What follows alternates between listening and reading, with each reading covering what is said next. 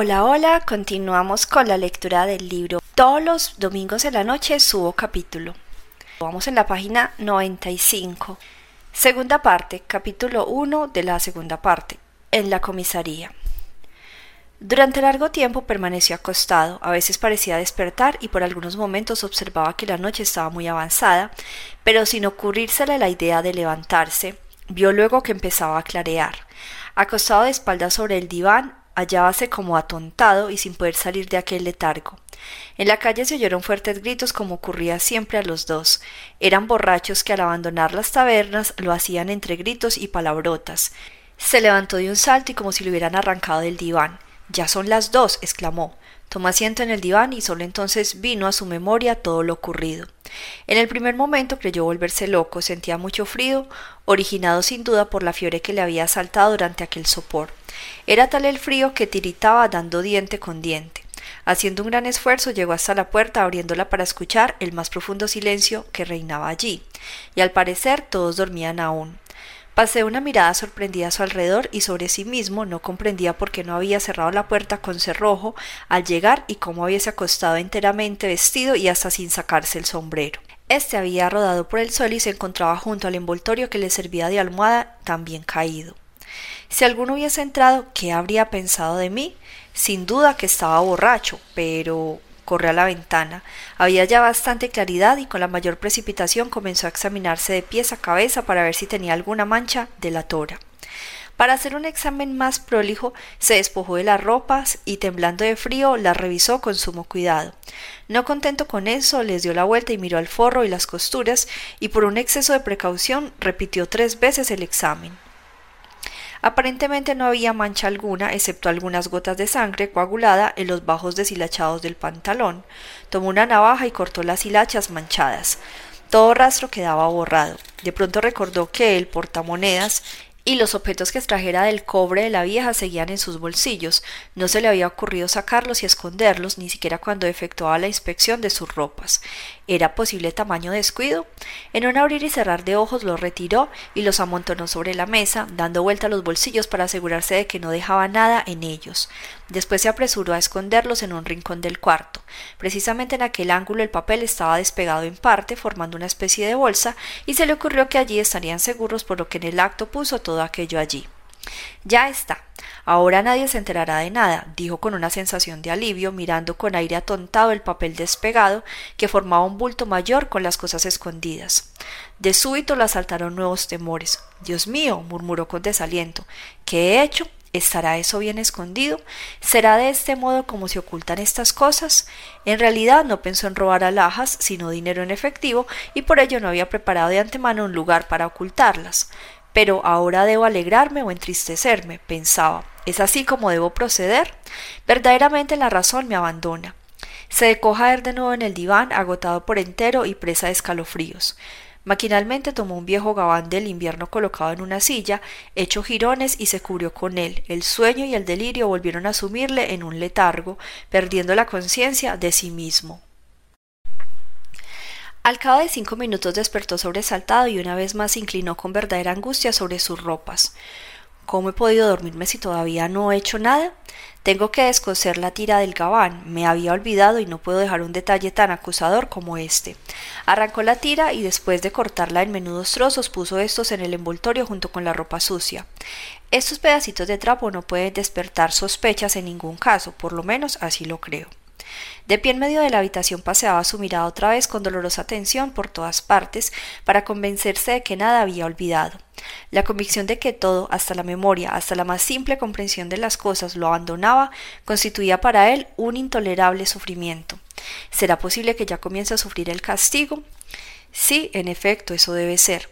Las hilachas que había cortado de los bajos del pantalón estaban tiradas en el suelo, ofreciéndose a la vista el primero que llegara.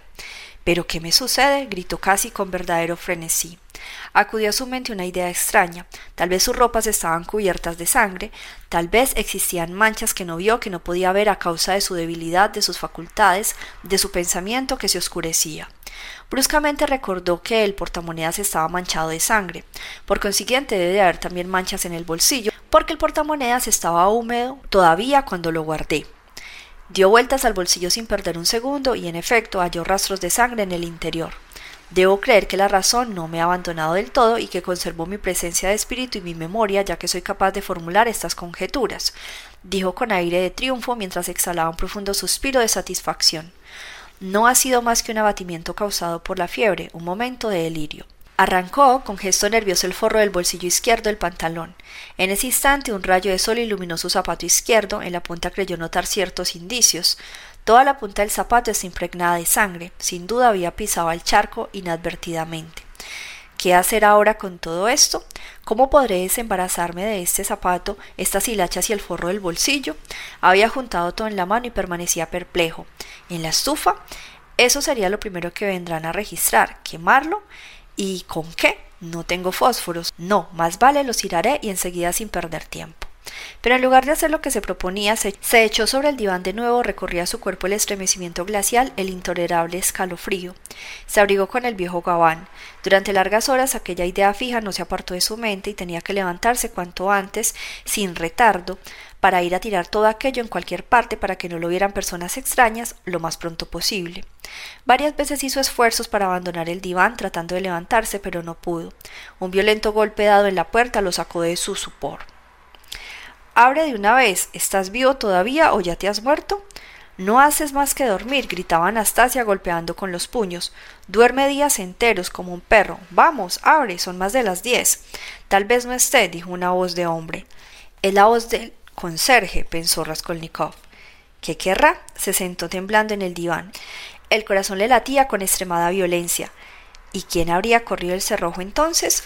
replicó la sirvienta. ¿Se da cuenta? Ahora se encierra. Tendrá miedo que lo roben. Abre, zángano, despierta de una vez. ¿Qué querrán? ¿Por qué habrá venido el conserje? Tal vez han descubierto todo. ¿Qué hago? ¿Me resisto o abro? Que el diablo se los lleve. Se incorporó a medias e inclinándose descorrió el cerrojo. Su cuarto era tan reducido que le era posible abrir la puerta sin levantarse de la cama. Como lo había adivinado, se trataba en efecto de Anastasia y el conserje. Anastasia lo miró con extrañeza. Raskolnikov, por su parte, miró de un modo desesperado y casi provocativo al conserje, que, sin notarlo al parecer, le tendió en silencio un papel gris plegado en dos y sellado. Se trata de una citación, dijo el hombre. ¿Una citación? ¿De quién? De la policía. Lo citan en la comisaría. ¿En la comisaría? ¿Por qué? ¿Qué sé yo? Vaya y lo sabrá. Lo miró con atención, echó una ojeada al cuartucho y se retiró. Pareces enfermo. ¿No tendrás gripe? observó Anastasia, que no se sacaba los ojos de encima. Desde ayer tienes fiebre. Raskolnikov no respondió, limitándose a dar vueltas al papel sin decidirse a abrirlo. Vaya, no te levantes, dijo Anastasia, apiadada al ver que ponía los pies en el suelo. Si estás enfermo, no vayas. Total, no debe dar tanto apuro. ¿Qué tienes en las manos? Raskolnikov conservaba en la diestra las hilachas cortadas del pantalón, el zapato izquierdo y el forro del bolsillo que había arrancado. Se había dormido sin abandonarlos. Más tarde, pensando en aquello, recordó que se había despertado a medias durante un exceso de fiebre y había apretado todo como para que no se le arrebatara durmiéndose de nuevo. Mire las porquerías que ha juntado y duerme con ellas como si fueran un tesoro. Al decir esto, Anastasia se retorcía con su acostumbrada risa nerviosa y espasmódica. En un abrir y cerrar de ojos, Raskolnikov ocultó debajo del gabán todo aquello y miró a Anastasia con fijeza. Aunque no se encontraba en estado de apreciar cabalmente las cosas, sentía que no era posible comportarse de aquella manera con un individuo que estaba a punto de ser detenido por la policía. ¿Quieres té? Si quieres, te traigo un poco que ha sobrado. No, yo mismo bajaré enseguida, murmuró el joven poniéndose de pie. Anastasia abandonó la habitación. Apenas hubo salido, Raskolnikov corrió a examinar a la luz la punta de su bota. Hay algunas manchas, pero no se distinguen. El barro y la caminata las han hecho desaparecer casi por completo. Anastasia no ha podido darse cuenta de nada. Adiós, gracias. Sin poder evitar un estremecimiento, abrió el papel y después de concentrar su atención comprendió de qué se trataba. Era una citación ordinaria de la comisaría policial del barrio. Se le comunicaba que debía presentarse ese mismo día a las nueve y media. ¿Qué quiere decir esto? No tengo nada que ver con la policía, exclamó con cierta ansiedad, y porque justamente hoy. Señor, haz que esto termine lo más pronto posible. Iba a hincarse para orar, pero no lo hizo. Una extraña sonrisa se dibujó en sus labios, no a causa de la plegaria, sino de sí mismo. Comenzó a vestirse con rapidez. Si me pierdo, tanto peor, me es igual, murmuró. Tengo absoluta necesidad de ponerme ese zapato. Cuando esté más sucio, las manchas de sangre ya no serán visibles. Apenas se lo hubo calzado, lo sacó con repugnancia y terror, pero reflexionó que no tenía otro par y volvió a casárselo. Todo es condicional, todo es relativo, son puras formalidades, pensó. Sin embargo, este pensamiento que duró lo que un relámpago lo hizo estremecer. Ya estoy calzado, ya me he puesto el dichoso zapato, murmuró con una sonrisa forzada, que inmediatamente se borró para ser reemplazada por una expresión de angustia. Reconozco que todo esto es superior a mis fuerzas. Las piernas se negaban a sostenerlo. Tengo miedo, murmuró. La cabeza le daba vueltas y le dolía horriblemente, tal vez a causa del excesivo calor. Quizás estén jugando conmigo como el gato con el ratón y traten de atraerme por la astucia para hacer que confiese todo, continuó murmurando mientras se dirigía a la escalera. Lo peor de todo es que casi estoy delirando. Puede ser que se me escape alguna estupidez. Ya en la escalera recordó que dejaba todos los objetos robados debajo del empapelado del rincón donde los había ocultado la víspera. Tal vez aprovechen mi ausencia para revisar el cuarto, pensó. Pero su desesperación, o mejor dicho, el cinismo que se apoderaba de él a la idea de su pérdida era tal que hizo un gesto de indiferencia y siguió bajando. Cuanto antes termine, mejor. En la calle el calor era insoportable. En los tres últimos días no había caído una gota de agua.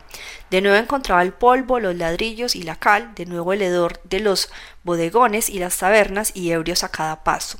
El sol brillaba con tanta intensidad que lo enseguecía y la cabeza no cesaba de darle vueltas, sensación que experimentan siempre las personas afiebradas cuando salen de pronto a un espacio libre. Al llegar a la esquina de la calle que recorriera la víspera, dirigió una ansiosa mirada hacia el lado de la casa y de inmediato volvió la vista. Si me interrogan, tal vez lo confiese todo, dijo entre dientes al aproximarse a la comisaría, que se encontraba a un cuarto de versa de su domicilio. Hacía poco que la habían trasladado al tercer piso de un edificio nuevo. Raskolnikov estuvo ya en una ocasión en el antiguo local con anterioridad para una gestión relacionada con sus estudios. Al franquear la puerta cochera, vio a mano derecha una escalera por la cual descendía un individuo con un libro en la mano. Debe ser un portero, por lo tanto las oficinas están de este lado. Como no quería preguntar nada a nadie, comenzó a subir. Entraré, me pondré de rodillas y confesaré todo, pensaba mientras subía al tercer piso. La escalera era estrecha, empinada y ya estaba sucia y llena de agua.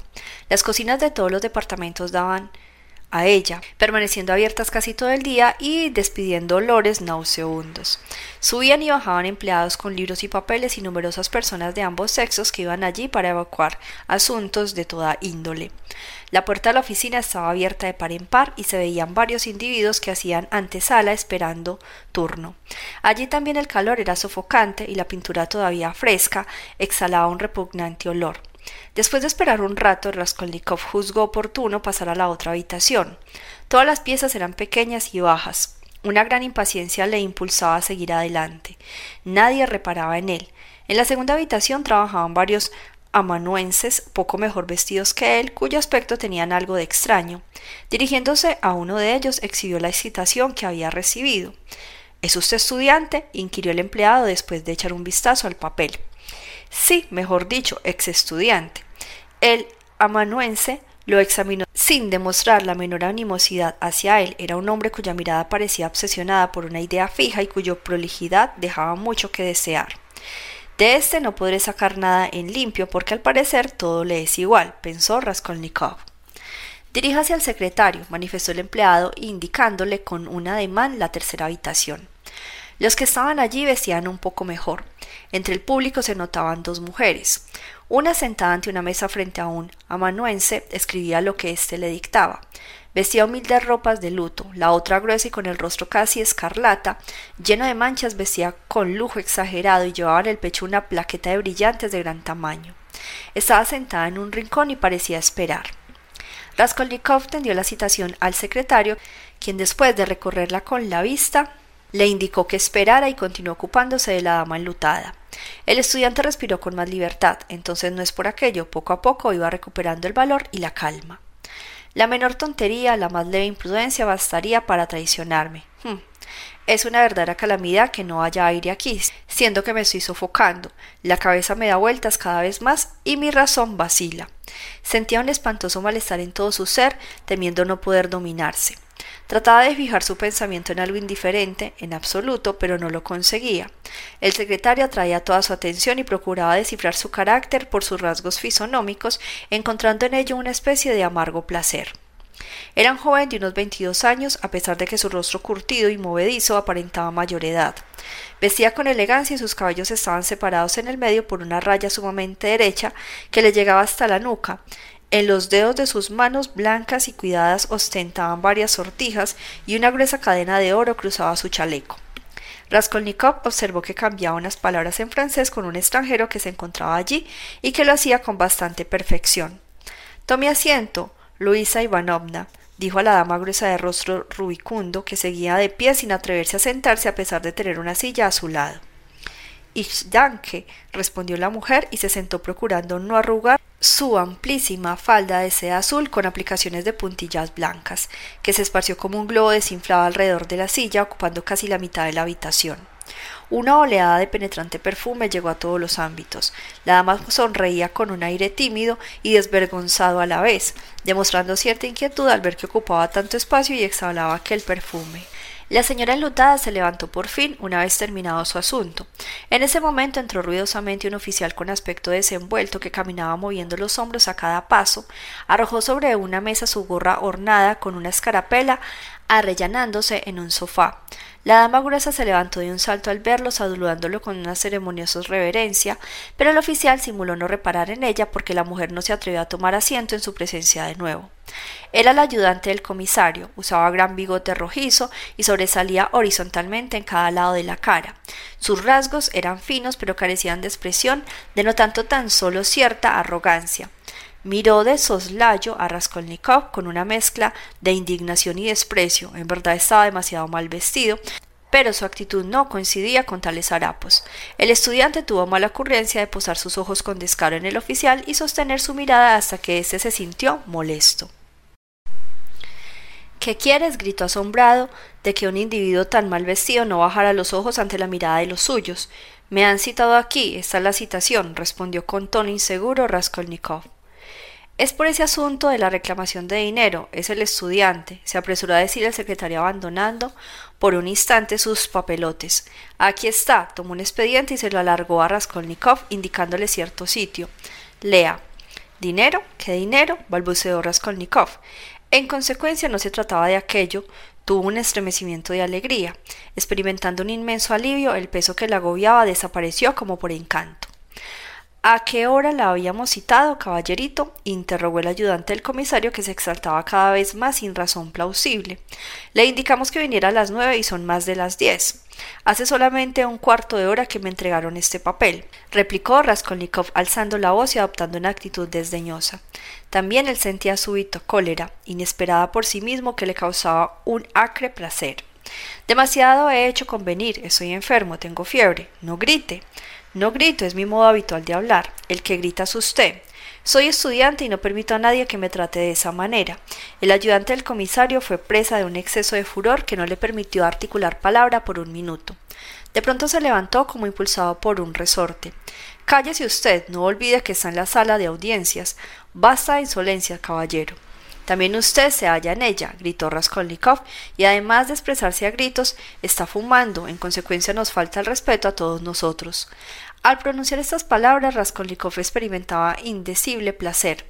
El secretario los miraba sonriendo. El colérico oficial quedó visiblemente confuso. Eso no es asunto suyo, respondió por fin, levantando la voz de una manera que no parecía natural. Limítese a formular la declaración que le exige. Notifíquelo usted. Alejandro Grigorievich, hay una demanda contra usted por cobro de dinero, no paga lo que debe y todavía pretende hacerse el digno. Raskolnikov no le escuchaba ya, habíase apoderado del expediente tratando de descubrir lo más pronto posible por qué razón lo citaban allí. Leyó una y otra vez pero sin comprender. ¿Qué quiere decir todo esto? interrogó al secretario. es una reclamación por cobro de dinero, tiene que abonar lo que debe, más los gastos y multas, o en caso contrario declarar por escrito en qué fecha estarán en condiciones de pagar. Al mismo tiempo debe de obligarse a no abandonar la capital y a no vender ni ocultar sus bienes hasta que haya liquidado la deuda. En cuanto al acreedor, está autorizado a vender sus bienes muebles e inmuebles y a proceder contra usted a lo que establecen las leyes. Pero yo, yo no debo dinero a nadie.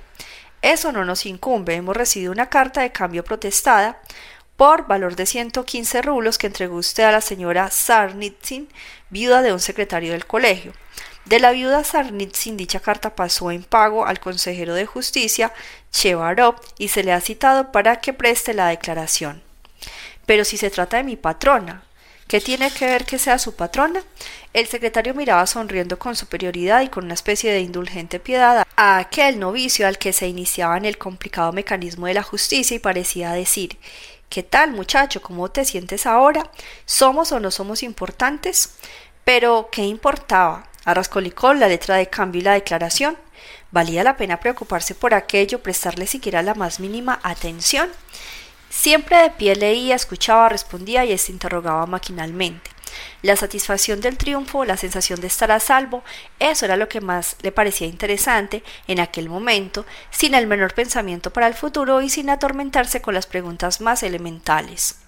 Fue un minuto de alegría intensa, inmediata, puramente física, pero pasado ese minuto ocurrió algo que esfumó aquel principio de gozo, como si hubiera estallado una tormenta en el despacho. El ayudante del comisario que no había olvidado la afrenta y cuya sangre hervía se vengó con la dama elegante, sin duda, para reconquistar su distinguido prestigio. Ah, estás aquí, mala pécora, vociferó el ayudante. La dama de luto ya se había retirado. ¿Quieres explicarme qué ha pasado en tu casa anoche? De nuevo escandalizando al barrio. Siempre borracheras y peleas. Al parecer te pesa que no te hayamos mandado ya a la cárcel. Te previne diez veces que no toleraría un nuevo escándalo. ¿Qué dices, mala pécora? Raskolnikov por poco dejó caer el expediente que estaba leyendo y miró asombrado a la mujer que era tratada con tan pocas ceremonias, pero pronto comprendió el asunto que se discutía y comenzó a parecerle divertido. Escuchaba con agrado y sentía ganas de reír, de reír a carcajadas. Todos sus nervios estaban tirantes. Ilya Petrovich Intervino el secretario, pero se detuvo, considerando preferible sin duda esperar un momento, pues sabía por experiencia que no había forma de detener al ayudante cuando la ira se apoderaba de él. En cuanto a la mujer, comenzó a temblar cuando se desencadenó aquella tormenta de rayos y truenos, pero cosa extraña, cuanto más violentas eran las injurias proferidas contra ella, tanto más amable era su expresión y más dulce la sonrisa dirigida al ayudante. Se movía en su sitio y no cesaba de hacer reverencias esperando que le permitieran hablar. En mi domicilio no ha habido escándalos ni borracheras, señor capitán, dijo por fin expresándose en ruso, pero con marcado acento alemán. Tampoco hubo pelea. Ese hombre llegó borracho a mi casa. Yo le voy a contar lo que ocurrió, señor capitán. No fue por culpa mía. Mi casa es muy decente, señor capitán, y todo el mundo se conduce en ella de manera honorable. Jamás he tolerado escándalos. Ese individuo llegó completamente borracho y pidió tres botellas. Luego levantó las piernas al aire y comenzó a golpear las teclas del piano con los pies. ¿Se hace eso de una casa decente? Cuando vi que me estaba estropeando el piano, le dije que su comportamiento no me gustaba. Entonces se apoderó de una botella y quiso pegarnos a todos. Llamé al portero y mientras tanto el individuo le amorató un ojo a Carl. También le pegó a Enriqueta y a mí me sacudió cinco bofetadas. Frente a esa actitud tan poco delicada en una casa honorable, señor capitán, comencé a gritar. El hombre se asomó a la ventana que da al canal y comenzó a gruñir como un verdadero cerdo. ¿Le parece que está bien gruñir como un cerdo en la ventana de una casa decente como la mía? Carl le tiró el saco para hacerlo salir de allí y no fue culpa suya si el saco se rompió. El otro se puso hecho una fiera y comenzó a gritar como un energúmeno que teníamos que pagarle quince rublos por el saco roto. Yo le di cinco rublos de mi bolsillo a pesar del escándalo que había hecho en una casa honorable. Sin embargo, me amenazó con hacer publicaciones en los diarios. Ah, ¿se trata de un individuo vinculado a la prensa? Es un sinvergüenza, capitán, que no tuvo escrúpulos en dar semejante espectáculo en una casa honorable. Vamos, basta ya. Te he dicho y te repito, Ilya Petrovich, dijo de nuevo el secretario con tono significativo. El ayudante le dirigió una rápida mirada y vio que el secretario le hacía una leve señal con la cabeza. Pues bien, en lo que te concierne, respetable Luisa Ivanovna, oye mi última palabra y por última vez. Si llega a producirse otro alboroto en tu honorable casa, yo mismo te voy a poner a la sombra, como decimos los clásicos, ¿entiendes? Así es que un individuo que está en relación con escritores y periodistas aceptó cinco rublos en una casa respetable por el perjuicio causado a su saco. Vea qué clase de gente son todos estos literatos, dijo arrojando una mirada despreciativa sobre Raskolnikov. Anteayer hubo una historia parecida en una taberna. Uno de esos escritorzuelos cenó y luego se negó a pagar el gasto. Voy a escribir un artículo contra usted, dijo al dueño. Otro estaba en un barco hace ocho días de esto. Llamó de toda una familia honorable, la mujer y la hija de un consejero de Estado.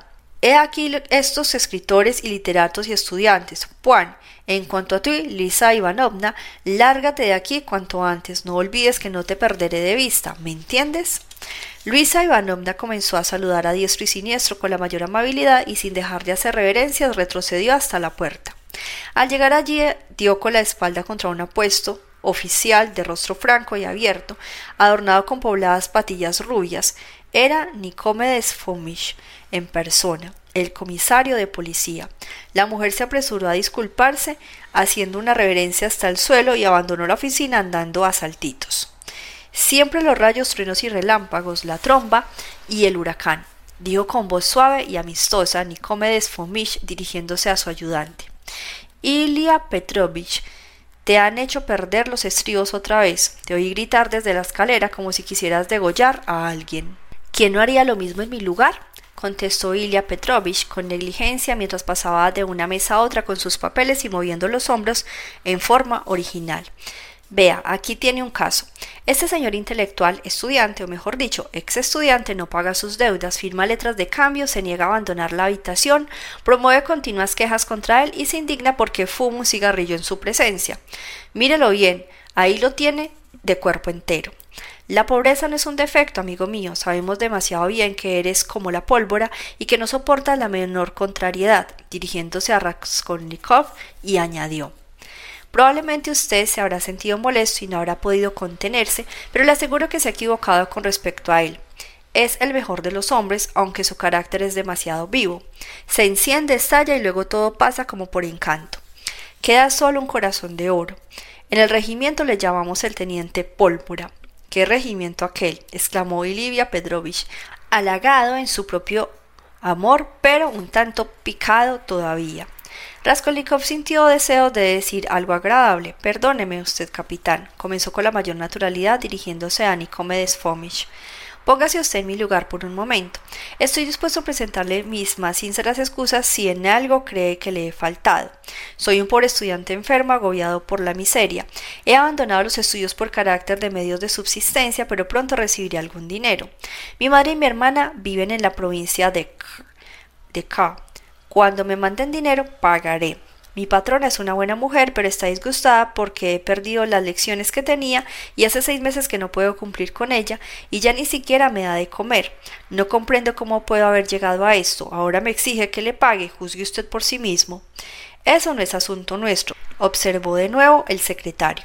Comprendo, comprendo muy bien, pero permítame que le explique, continuó Raskolnikov, hablando siempre al comisario y tratando de dirigirse también a Ilya Petrovich aunque este último aparentaba estar absorto en el examen de los expedientes y fingía una indiferencia altanera.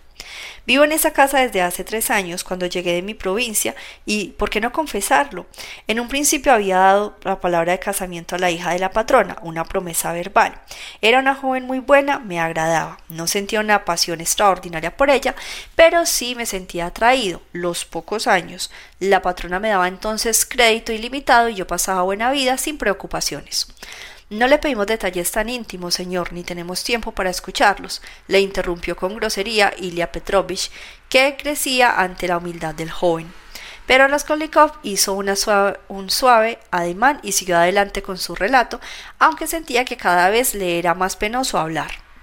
Permítame que les cuente todo esto a mi vez, que aunque inútil, quizá les haga variar de opinión con respecto a mi persona.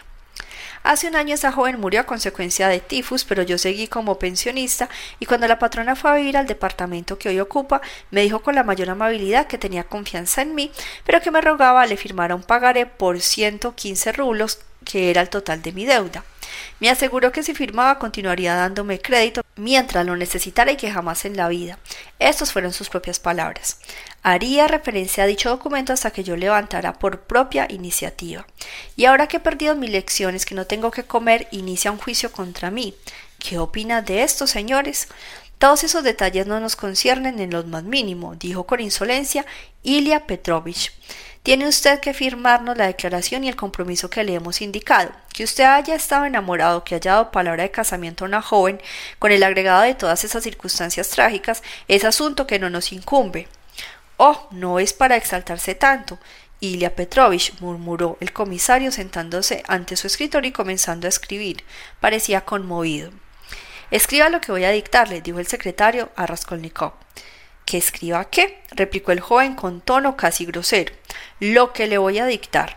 Raskolnikov creyó advertir que el secretario lo trataba en forma más desdeñosa y despreciativa después de su confesión. Pero cosa extraña, él mismo comenzaba a sentir indiferencia por la opinión que pudiera merecer a los demás y ese cambio se había operado en forma casi instantánea. Si se hubiese tomado el trabajo de reflexionar un poco, sin duda se habría extrañado de su manera de hablar de un momento antes y de haber participado a los funcionarios policiales sus sentimientos. ¿Y de dónde provenían esos sentimientos? Ahora, por el contrario, si la habitación se hubiera llenado con sus amigos más queridos, en lugar de aquellos empleados policiales, no habría podido quizá pronunciar una sola palabra amistosa. De tal manera habíase vaciado su corazón. Se manifestaba bruscamente en él la sensación oscura del aislamiento, de la soledad infinita y cruel. No, no era la bajeza de sus efusiones sentimentales ante Itia Petrovich, no era el vil triunfo del teniente la causa de aquella sensación. ¿Qué le importaba su propia bajeza, los intereses mezquinos, los tenientes, los pagarés, el despacho policial y todos los demás? Si en ese momento lo hubieran condenado a ser quemado vivo, no hubiese pestañeado, apenas se habría prestado atención a la sentencia dictada en su contra. Se operaba en él un fenómeno nuevo en absoluto, algo que no conocía hasta entonces, imprevisto y sin precedentes. Aun sin comprenderlo, sentía netamente con toda la fuerza de sus sensaciones que no solo en lo concerniente a las expansiones sentimentales, sino en todas las relaciones de cualquier naturaleza que fueran, le estaría vedado en lo sucesivo dirigirse a esa gente, a esos empleados policiales, y en cuanto en lugar de ellos se tratara de sus parientes más allegados, le causaría aversión sin encontrar motivo para tratar con ellos en ninguna circunstancia de su vida. Jamás había experimentado una sensación tan extraña y tan espantosa. Lo peor era que se trataba de una sensación más que de una concepción o una idea, sensación inmediata, la más cruel de las de todas las experimentadas hasta entonces. El secretario comenzó a dictarle la fórmula de la declaración usual en tales casos. No puedo pagar en la actualidad, prometo hacerlo en tal fecha, me obligo a no abandonar la ciudad, a no vender ni ceder lo que poseo. No puede escribir, la pluma se le cae de la mano, observó el secretario mirando a Raskolnikov con curiosidad. ¿Está enfermo? Sí, la cabeza me da vueltas. Continúe, eso es todo, ahora firme. El secretario tomó el papel y pasó a ocuparse de otras personas. Raskolnikov dejó la pluma, pero en lugar de levantarse y marcharse, se acodó en la mesa, oprimiéndose la cabeza entre las manos. Parecía que le hundían un clavo en la parte superior del cráneo. Se le ocurrió una idea extraña levantarse, aproximarse a Nicomedes Fomish y contarle lo sucedido la víspera, con los más ínfimos detalles, y luego ir con él a su casa y mostrarle los objetos ocultos bajo el empapelado. La tentación fue tan fuerte que se levantó decidido a poner su proyecto en práctica.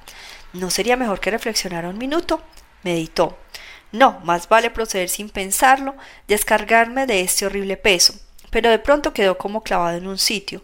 Nicomedes Fomish hablaba con calor a Elia Petrovich y sus palabras llegaban con claridad a sus oídos.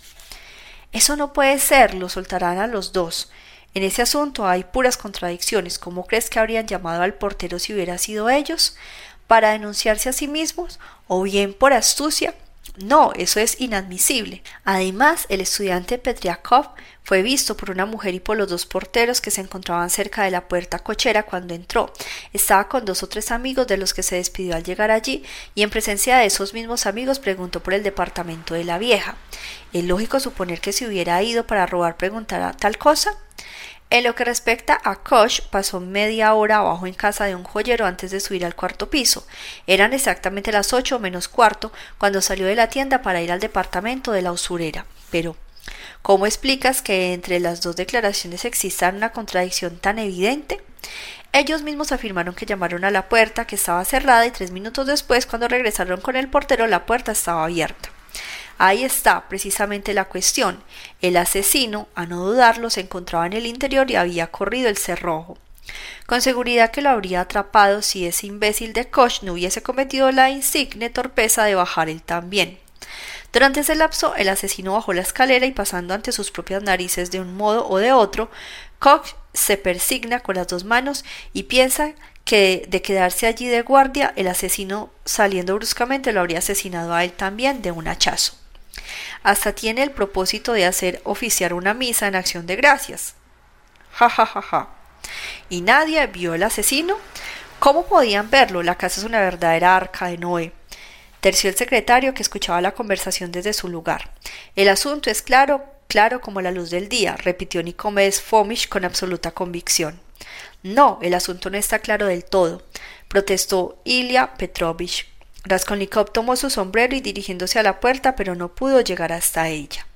Cuando recuperó el conocimiento se encontró sentado en una silla. Alguien lo sostenía por la derecha y a su izquierda otra persona le ofrecía un vaso de agua. Nicomedes Fomish, de pie frente a él, lo miraba con firmeza. Raskolnikov se levantó. ¿Qué le ocurre? ¿Está enfermo? preguntó con sequedad Nicomedes Fomish. Mientras escribía la declaración apenas podía sostener la pluma, observó el secretario, volviéndose a sentar para continuar con su trabajo. ¿Hace tiempo que está enfermo? inquirió Ilya Petrovich, desde su lugar sin abandonar el examen de sus papeles. Como es de suponerse, había acudido en auxilio de Raskolnikov cuando éste se desvaneció, pero al verlo de nuevo en sí había vuelto a su escritorio. Desde ayer, articuló penosamente Raskolnikov por toda respuesta. Pero, ¿ayer salió usted de su casa? Sí, salió un rato. ¿Enfermo? Sí, enfermo. ¿A qué hora? A eso de las ocho de la noche. ¿Y dónde fue usted? A la calle. Vaya una respuesta concisa y neta. Pálido como un muerto, Raskolnikov había respondido en tono breve y nervioso sin bajar sus ojos inflamados ante la mirada de Ilya Petrovich. Bien, esto no tiene importancia, añadió el teniente con entonación rara. Nicomedes Fomish quería agregar algo, pero su mirada se cruzó con la del ayudante y algo de significativo debió ver en ella, puesto que se contuvo.